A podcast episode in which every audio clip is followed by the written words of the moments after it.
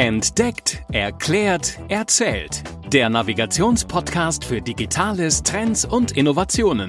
Präsentiert von Hashtag Explore, dem Online-Magazin von TÜV Nord. Wie bekommen wir in Zukunft im Winter unsere Wohnungen und Häuser warm? Am besten klimafreundlich und unabhängig von der geopolitischen Lage. Immer häufiger ist die Rede von Erdwärme, der Geothermie. Ja, tief in der Erde ist es heiß und ganz kurz zusammengefasst muss man tief in die Erde bohren, um an die Wärme zu kommen, an das Thermalwasser. Das wird angezapft, an der Erdoberfläche wird die Wärme entzogen und das abgekühlte Thermalwasser gelangt dann wieder nach unten. Also man kann sagen, es entsteht ein Kreislauf und das Gute, dabei entsteht kein CO2 und man verbraucht keine Ressourcen. Verschiedene Studien, die belegen, dass bereits auf Basis der bisher erkundeten Potenziale rund ein Viertel des Wärmebedarfs in Deutschland Deutschland mit Wärme aus der Tiefe gedeckt werden könnte. Ja, und anders als Wind und Sonne steht Geothermie rund um die Uhr zur Verfügung, eben auch ganz unabhängig vom Wetter. Mir stellen sich bei den ganzen positiven Aspekten die Fragen, warum wir nicht längst alle mit Geothermie heizen, was dafür bei uns in Deutschland notwendig wäre und wie es aktuell vorangeht. Das klären wir für euch hier bei Entdeckt erklärt erzählt. Wir, das sind Julia Mandrion und Stefan Gens aus der Konzernkommunikation der TÜV Nord Group. Viel Spaß bei der heutigen Folge. Ja, richtige Expertinnen und Experten beim Thema Geothermie sind unsere Kolleginnen und Kollegen von DMT. DMT ist ein Unternehmen der TÜV Nord Group, das unter anderem Ingenieursdienstleistungen und Beratung anbietet und ganz vereinfacht gesagt zum Beispiel Böden darauf untersucht, ob Geothermie funktionieren kann. Wir freuen uns, dass der Geschäftsführer von DMT, Dr. Mike Tiedemann, uns heute zugeschaltet ist. Herzlich willkommen, Herr Tiedemann.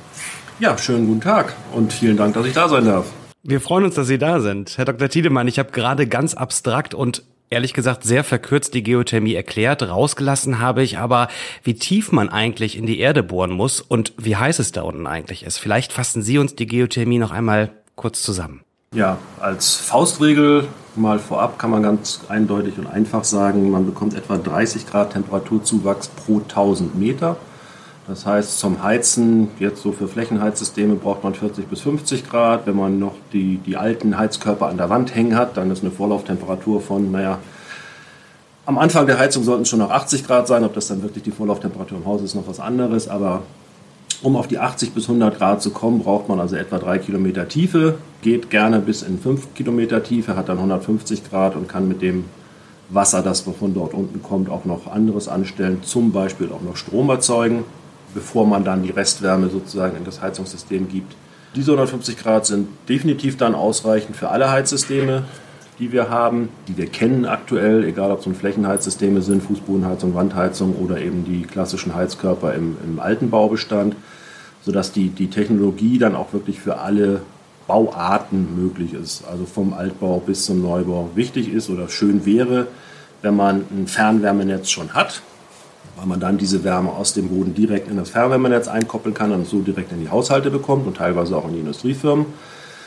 Die 150 Grad zum Beispiel Großindustrie, Schwerindustrie, Stahl und dergleichen, dafür ist das natürlich viel zu wenig. Aber man kann es sehr wohl für zum Beispiel die Papierindustrie, die in Temperaturen in dieser Größenordnung arbeitet, mit ähm, Schwachdampf, dem sogenannten Schwachdampf, äh, nutzen, sodass also, wenn man sagen, 90 Prozent ist es für die Haushalte, aber es gibt auch kleinere Industriezweige, die durchaus auch mit Geothermie ihre Prozesswärme generieren können. Ja, damit ist äh, die Geothermie gut geeignet, um, um Fernwärmenetze zu dekarbonisieren. Aktuell ist ein Fernwärmenetz üblicherweise Wärme aus, aus Kohlekraftwerken, also hochgradig carbonlastig oder CO2-lastig. Und aus unserer Sicht ist die Geothermie einfach auch eine ganz wichtige Alternative zu, zum Heizen mit Strom, so wie aktuell gerne propagiert wird. Also eine Luft Luftwärmepumpe ist letzten Endes nichts anderes als mit Strom zu heizen. Solange wir nicht grünen Strom im Überfluss haben, sollten wir diesen nur dort, wo es nicht anders geht, zum Heizen nutzen. Sprich, das, was wir an grünem Strom haben, da einsetzen, wo wir wirklich Strom brauchen.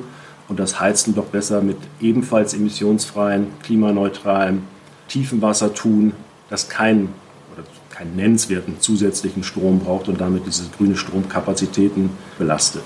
Bevor man die Wärme aus der Tiefe an einem bestimmten Ort überhaupt nutzen kann, muss man ja erstmal herausfinden, ob in der Tiefe tatsächlich ausreichend warmes Wasser vorhanden ist, ob da Potenzial herrscht.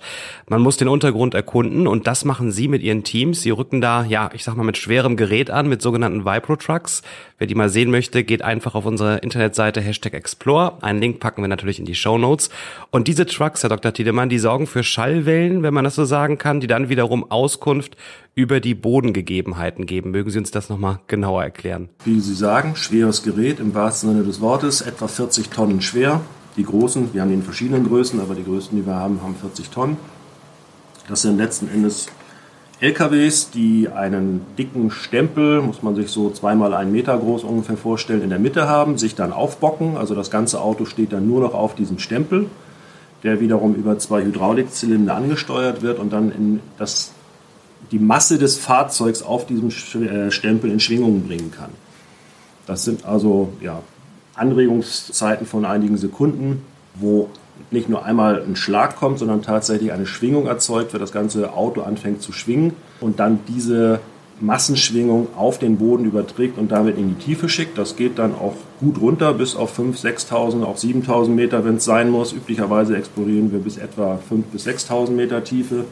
Schallwellen werden dann reflektiert an geologischen Formationen. Das heißt, je nachdem, ob da jetzt eine, eine, harte Schicht aus Granit ist oder eine Sandschicht oder eine sehr feuchte Lehmschicht oder dergleichen, hat man andere Reflexionen oder andere Fre Frequenzverschiebung, muss man eigentlich sagen, und Phasenverschiebung. Man kann dann also an dem reflektierten Signal einiges erkennen, wenn man dann Experte ist. Also ich habe mir mal sowas angeguckt. Ich sehe da nur weißes Rauschen. Das sieht so aus wie früher der Fernseher, als es noch einen Sendeschluss gab. Aber wir haben hier Experten, die das Ganze dann so weit sortieren können, und das ist das Erste, was man dann tun muss. Ähm, diese, diese reflektierten Schallwellen werden von Geophonen, das sind quasi Mikrofone für niedrigfrequente ähm, Schwingungen, registriert und dann gespeichert. Wir haben 40.000 etwa in größeren Projekten davon um diese Vibro-Trucks verteilt, flächig verteilt, also es sind auch nicht Linien, das ist dann wirklich eine große Fläche, die ausgelegt wird, sodass die Reflexion der Schallwellen dieses Trucks von diesen Geophonen aufgezeichnet wird. Das, wie gesagt, führt dann zu diesem weißen Rauschen, diesem, diesem Schneegestöber und muss erstmal aufbereitet werden. Das ist noch nicht die Interpretation der Daten, das ist wirklich noch eine Aufbereitung. Also für Experten vielleicht, die Schallgeschwindigkeit ändert sich mit verschiedenen Gesteinen, mit verschiedenen Feuchtigkeiten. Das heißt, diese ganzen Wellen müssen erstmal über so einen iterativen Prozess angepasst werden, dass man da Gleiches mit Gleichem vergleicht und nicht, nicht Äpfel mit Birnen vergleicht. Und das, was dann an aufbereiteten Daten, was zum Beispiel, also die Aufbereitung macht zum Beispiel unsere DMT Petrologic in, in Hannover vorhanden ist, das wird dann von Geologinnen und Geologinnen interpretiert. Und daran kann man dann erkennen, wo sind bestimmte Klüfte, Falten, sonstige geologische Konfigurationen, in denen warmes Wasser zu vermuten ist. Ja, dieses Verfahren, was Sie gerade beschreiben, das ist ja extrem aufwendig und kostet dementsprechend wahrscheinlich auch jede Menge Geld.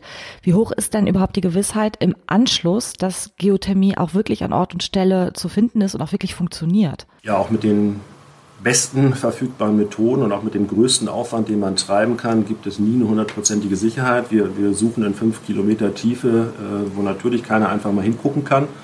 Wir haben keine direkte Information vor Ort, bevor wir nicht eine Bohrung gemacht haben. Das heißt, wir haben wirklich nur über die Interpretation dieser reflektierten Schallwellen ein, ein, eine Art Image äh, vom Boden.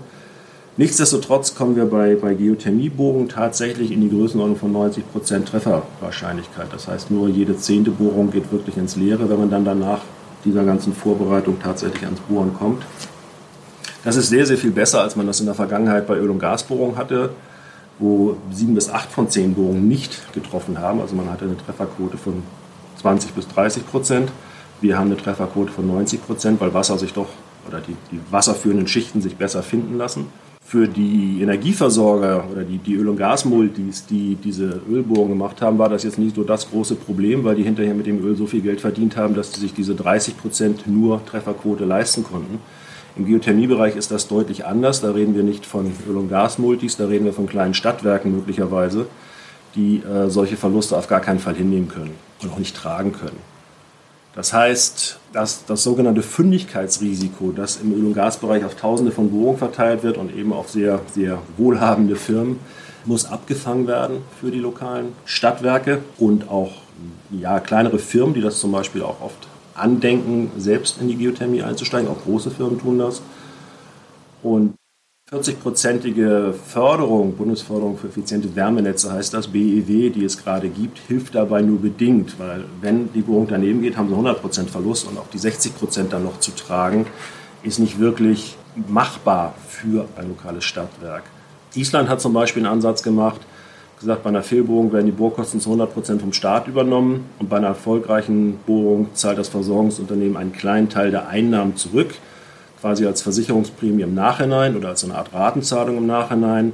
Der Staat hat dadurch geringe Kosten und die erfolgreichen Bohrungen finanzieren so die Fehlbohrungen. Die bei der Sache ist so ein bisschen, dass diese staatlichen Versicherungen Leute dazu führen und anleiten können, einfach planlos im Boden rumzustochern, weil wenn es schief geht, zahlt ja der Staat, zahlt ja die Allgemeinheit. Das kann es natürlich auch nicht sein. Das heißt, man muss einen Weg finden, diese, dieses Fündigkeitsrisiko abzusichern, ohne dass man Hochrisikoprojekte nach und nach im wahrsten Sinne des Wortes versenkt. Und da sind wir gerade mit verschiedenen Verbänden, Ministerien im Gespräch, um ein Modell zu finden, wie man dieses Fündigkeitsrisiko vernünftig absichern kann, so dass es zum einen für die Allgemeinheit tragfähig ist und zum anderen für die, für die kleineren Investoren nicht zum Totalverlust oder zum, zum, zur Insolvenz letzten Endes führt, mhm. wenn es schief geht. Wie gesagt, dass es schief geht, 10% Wahrscheinlichkeit, aber auch diese 10%, wenn Sie Geschäftsführer einer, eines kleinen Stadtwerks sind, gehen Sie dieses Risiko nicht ein. Können Sie nicht machen, dürfen Sie gar nicht. Ja, man liest ja immer wieder in den Medien, dass es in Deutschland drei besonders geeignete Gebiete für Geothermie gibt. Das ist zum einen das Molassebecken in Süddeutschland. Ich glaube, das liegt so etwa zwischen Donau und den Alpen.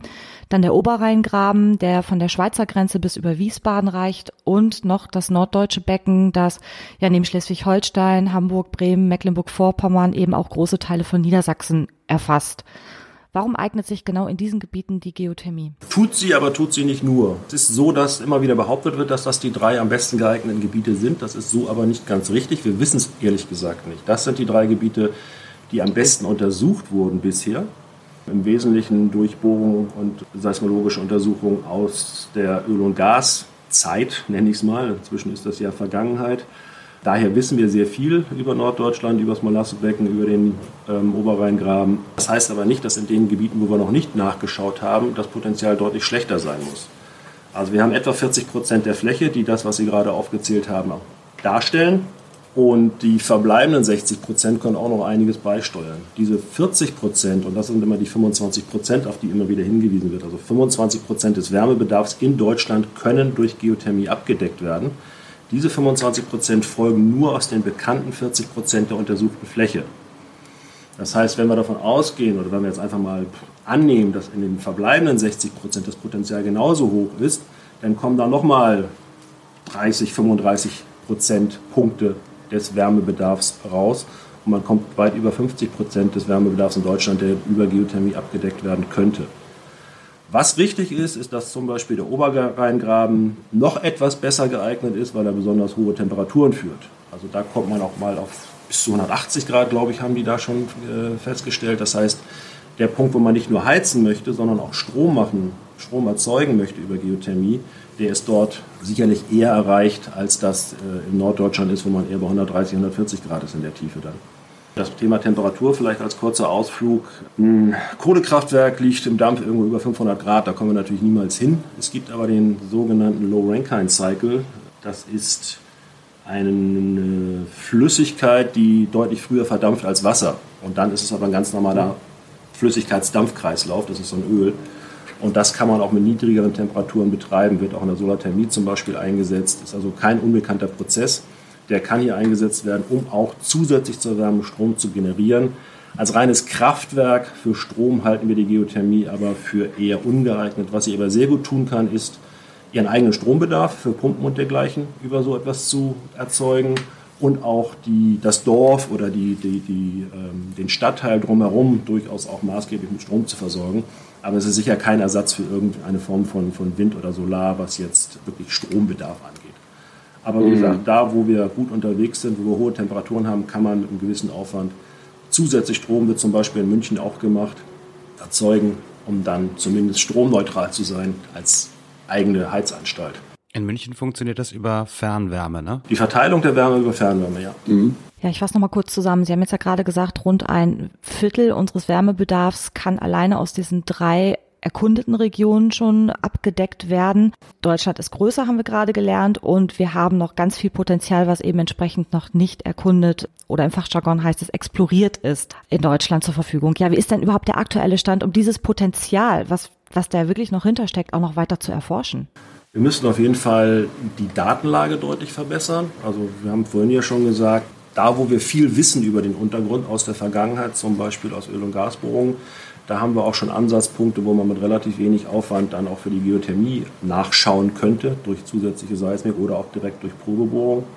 Über die 60 Prozent, wo wir diese Daten nicht haben, wie wir eben gesagt haben, haben wir natürlich auch diese, diese Basisinformationen noch nicht. Das heißt, die Datenlage muss durch Exploration erheblich verbessert werden. Das heißt, flächendeckend seismische Untersuchung, Kartografierung des Landes als, als Geothermie-Kartografierung, wo lohnt es sich besonders hinzuschauen aus der Geologie heraus. Dazu braucht man natürlich aber auch noch eine entsprechend sinnvolle bzw. passende Location, nenne ich es mal. Es macht keinen Sinn, mitten in die Lüneburger Heide ein Heizwerk zu setzen, weit weg von den Verbrauchern. Man muss, anders als bei Kraftwerken, wo man Strom weit transportieren kann, ist das bei Wärme nicht so gut, weil man doch viele Verluste hat dann. Das heißt, man braucht auch Standorte, die relativ nah an Ballungsgebieten sind oder eben zumindest der größeren Anballung. Was aber auch eine Ansammlung von Dörfern sein kann. Es muss nicht immer gleich das Ruhrgebiet sein. Es gibt durchaus auch Projekte, wo sich zwei, drei Stadtwerke, zwei, drei Bezirke zusammentun, in ihrer Mitte irgendwo den idealen Standort finden und, und dann ermitteln, ob man dort so ein Heizwerk hinstellen kann, um dann wirklich auch in, in ich sagen, ländlichen Bereichen, aber in kleinstädtischen Bereichen die Geothermie sinnvoll zu nutzen. Also um herauszufinden, wo in Deutschland noch Potenzial für Geothermie herrscht, müsste also in West- und äh, Mitteldeutschland eine großräumige Seismikerkundung durchgeführt werden. Und die Daten, die müssten dann natürlich noch entsprechend interpretiert werden, wie Sie es vorhin eingeordnet haben, wenn ich es richtig verstehe. Nun soll bis 2030 die Wärme für Wohnungen und Co. in Deutschland schon zu 50 Prozent klimafreundlich beschafft werden.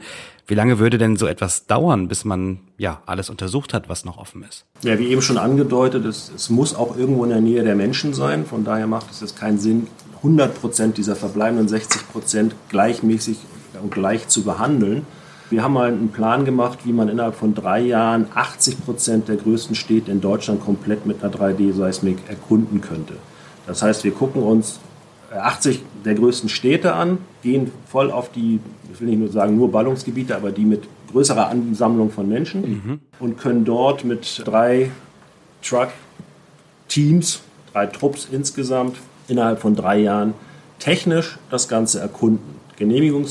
Genehmigungspolitisch ist das Ganze etwas schwieriger, da, da haben wir im Moment größere Hindernisse.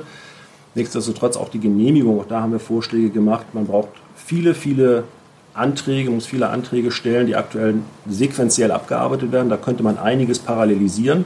Manchmal bauen die aufeinander auf, da geht es natürlich nicht, aber man kann vieles davon parallel angehen, sodass wir einen Anschluss an das Fernwärmenetz innerhalb von drei bis vier Jahren für, für möglich halten. Das erfordert eine Industrialisierung der tiefen Geothermie, wie eben schon angesprochen. Prozesse müssen standardisiert, parallelisiert, automatisiert werden, auch auf der Genehmigungsseite. Aber ganz wichtig dabei ist, und da hapert es im Moment hauptsächlich, ist, dass eine Investitionssicherheit hergestellt werden muss für die Investoren. Vorhin schon angesprochen, es kann sich keiner erlauben, mhm. dann eine Übung zu haben. Und aktuell gibt es einige, sowohl Kommunen als auch, wie gesagt, kleine und größere Firmen, die durchaus Interesse haben, die sich aber nicht trauen, eine Investitionsentscheidung zu fällen, weil sie eben nicht wissen, was passiert, wenn die daneben geht und sie keinerlei Risikoabsicherung haben. Und da stockt im Moment der Prozess tatsächlich schon im ersten Schritt. Wir haben viele Anfragen, aber ja, ich kann es für unsere Seismik sagen, wir, wir explorieren im Moment nicht mehr im Öl- und Gasbereich, logisch, weil das quasi ein totes Feld ist, also ja. zumindest nicht in Deutschland. Und da aber die Geothermie-Aufträge, die wir eigentlich erwarten sollten bei so einer Lage, noch nicht reinkommen, sitzt die Seismik hier gerade und ah, hilft meiner Tunnelbewetterung bei einem, bei einem Fachfremden, wo wir das Personal eingesetzt haben, weil wir aktuell keine Aufträge haben in Deutschland für die, für die Geothermie oder nur sehr wenige. Das ist mhm. genau das, der, der, die Investoren trauen sich nicht, Aufträge zu vergeben, also wirklich mal Geld in die Hand zu nehmen. Alle haben Interesse, alle machen Studien, alle wollen wissen, wo das Potenzial ist bei ihnen, aber dann wirklich den Schritt zu gehen, so und jetzt nehmen wir Geld in die Hand, der erfolgt im Moment nicht, weil diese Absicherung nicht da ist, diese Risikoabsicherung. Die Ampelregierung hat ja ein Eckpunktepapier für die Erdwärmewende vorgelegt. Unter anderem steht darin, dass bis 2030 100 zusätzliche geothermische Projekte angestoßen werden sollen. Wie viele gibt's denn schon heute und wie kann das Ziel denn überhaupt erreicht werden, gerade vor dem Hintergrund, den Sie gerade nochmal geschildert haben? Also geben tut es derzeit etwa 42, nee, nicht etwa, ganz genau 42 in Deutschland. Davon sind die meisten reine Heizwerke und zwei oder drei, glaube ich, haben zusätzlich eben das, was ich vorhin ansprach, auch, äh, ansprach, auch ein Kraftwerk, also erzeugen auch Strom. Diese 100 zusätzlichen Projekte sind allerdings nicht mal ein Tropfen auf den heißen Stein. Zusammen mit den 42 existierenden Projekten würden wir dann im Jahr 2030 ein Prozent des Wärmebedarfs abdecken des dann bestehenden Wärmebedarfs abdecken. Und das bei einem Potenzial von, wie gesagt, heute schon 25 Prozent, bevor wir überhaupt in die weitere Exploration gegangen sind. Allein daran sieht man, dass die Dekarbonisierung der Fernwärme, insbesondere der Tiefengeothermie, in der aktuellen Diskussion um die Wärmewende noch nicht wirklich als wesentlicher Baustein verankert ist. Man setzt gerade sehr stark auf die Wärmepumpe. Das Thema Geothermie wird von der Politik jetzt Gott sei Dank angesprochen, aber eben, wie eben angesprochen, mit einem Potenzial oder mit einer Größenordnung von 1% in 2030. Aber das bleibt ganz klar eine Randnische und nicht einer der wesentlichen ja. Bausteine, der 25 bis 50 Prozent wahrscheinlich des, des Problems lösen könnte und das komplett klimaneutral. Geothermie ist günstig, wenn man dann trifft. Die Wärme kostet nichts. Die kommt auch immer nach. Also der, der Erdkern, den kriegen wir nicht abgekühlt. Da wird immer wieder warmes Wasser nachkommen, wenn man es da runterpumpt beziehungsweise wenn man das hochgepumpte abkühlt und wieder runterpumpt und wieder aufwärmen lässt. Es ist komplett regenerativ. Es hat ein großes Ausbaupotenzial. Es braucht wenig Fläche verglichen zum elektrischen Heizen. Wenn man die Fläche dann immer sieht, dann muss man sich diese Farm von Windkraftanlagen vorstellen, die man braucht, um diesen grünen Strom zu generieren, der dann in den Wärmepumpen mhm. verschwindet. Das haben wir hier alles nicht. Wir können quasi, wir müssen eh an den Ankopplungspunkt der Fernwärme gehen, da wo vorhanden. Das heißt, da steht heute ein Kraftwerk, ein Kohlekraftwerk in aller Regel. An den Standort können wir gehen mit dem bisschen Fläche, das wir brauchen für das Geothermieheizwerk.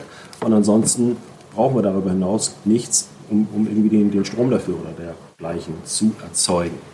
Wir belasten damit ja auch die Grünstromproduktion nicht. Wir haben im Moment gerade mal 50 Prozent des heutigen Bedarfs erneuerbaren Strom.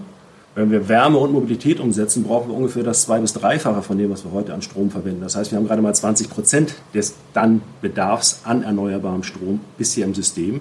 Und um das zu verfünffachen, um dann auch elektrisch zu heizen, das ist, ich will nicht sagen unmöglich, ist aber relativ unrealistisch, dass das kurzfristig passiert. Und deswegen ist die Geothermie auch so wichtig, weil sie hier zu einer Entlastung dieses Ausbaus an grünem Strom führt. Man kann klimaneutral heizen, ohne dass man dafür grünen Strom erzeugen muss und kann den grünen Strom, den man mühsam erzeugt und den man mühsam ausbaut, für andere Dinge nutzen, zum Beispiel die Mobilität, wo man die Alternativen in der Form nicht hat. Mit warmem Wasser Auto fahren, da ist noch keiner drauf gekommen. Wenn da noch einer eine Lösung findet, wäre auch super. So, und dazu muss man halt die tiefe Geothermie als einen, einen ihrem Potenzial entsprechenden Baustein der Wärmewende etablieren. Und um das zu tun, sprechen wir halt, wie eben schon angesprochen, regelmäßig mit Politik und Wirtschaft, haben gemeinsam bereits große Fortschritte gemacht wir sind also schon im Koalitionspapier gelandet mit unserer Absicht, das auszubauen. Wir haben gerade letzten Freitag mit der Frau Ministerin Neubauer über das Thema gesprochen, hier in Nordrhein-Westfalen. Wir haben in Niedersachsen Gespräche geführt, wir haben Termine für Gespräche in Brandenburg. Also wir sind da überall gut unterwegs, kommen voran. Herausforderung bleibt aber, wie schon mehrfach angesprochen, das Thema Investitionssicherheit, für potenzielle Investoren und Betreiber und dort ein, ein Vehikel zu finden, wie man diese Sicherheit generieren kann. Also die sogenannte Fündigkeitsrisikoversicherung, das ist ein etwas unhandliches Wort, aber darum geht es letzten Endes. Vielleicht noch ein Satz an eigener Sache. DMT ist nicht nur in der Beratung der Politik unterwegs, sondern wir sind wirklich von vorne bis hinten als One-Stop-Shop unterwegs. Wir können grundsätzlich von der Beratung ganz vorne über die Planung, Exploration, Auswertung der Daten bis hin zum Bau der Heizwerke alles anbieten, tun das auch, haben in der Vergangenheit, wir waren in praktisch allen der 42 in Deutschland vorhandenen Heizwerke in irgendeiner Form, in irgendeinem Abschnitt des Prozesses beteiligt und werden das auch gerne in der Zukunft weitermachen, um dort dieser wirklich sinnvollen Ergänzung der Energiewende tatkräftig dabei zu sein. Sie haben es gerade so schön zusammengefasst. So viele Vorteile. Und es ist so noch an der Stellschraube zu drehen, die Sie gerade angesprochen haben. Dafür wünschen wir viel Erfolg, dass das erkannt wird und auch zügig klappt. Denn das ist ja auch ein wichtiger Aspekt, gerade wenn man sich die Ziele anguckt bis 2030. Vielen herzlichen Dank für Ihre Einordnung, Herr Dr. Tiedemann. Gerne, ich danke. Ja, auch von mir ganz herzlichen Dank. Wir werden dieses Thema bestimmt auch noch bei uns im Online-Magazin Hashtag Explore und ich denke auch mal in Zukunft an der einen oder anderen Stelle in diesem Podcast nochmal weiterverfolgen. Eine letzte Frage haben wir noch an Sie, die stellen wir jedem Gast bei uns in der Sendung. Wenn unsere Hörerinnen und Hörer da draußen Fragen an Sie oder auch an Ihr Team haben zum Thema Geothermin, wo sind Sie erreichbar? Ganz normal per E-Mail und Telefon. Also für alle internen Hörer stehe ich im, im internen Telefonbuch. Ansonsten findet man, glaube ich, die Kontakte DMT auch im Netz. Stellen wir bei uns auf die Show Notes. Ganz herzlichen Dank. Ja, liebe Hörerinnen und Hörer, das war's schon wieder mit unserer heutigen Sendung von Entdeckt, Erklärt, Erzählt. Wir hoffen, dass euch die Folge gefallen hat. Hinterlasst gerne fünf Sterne in der Bewertung. Ja, erzählt weiter, dass es uns als Podcast gibt. Und wir hören uns in zwei Wochen an gewohnter Stelle wieder. Herzlichen Dank. Tschüss. Tschüss. Das war Entdeckt, Erklärt, Erzählt der Navigationspodcast für Digitales, Trends und Innovationen. Präsentiert von Hashtag Explore, dem Online-Magazin von TÜV Nord. explore-magazin.de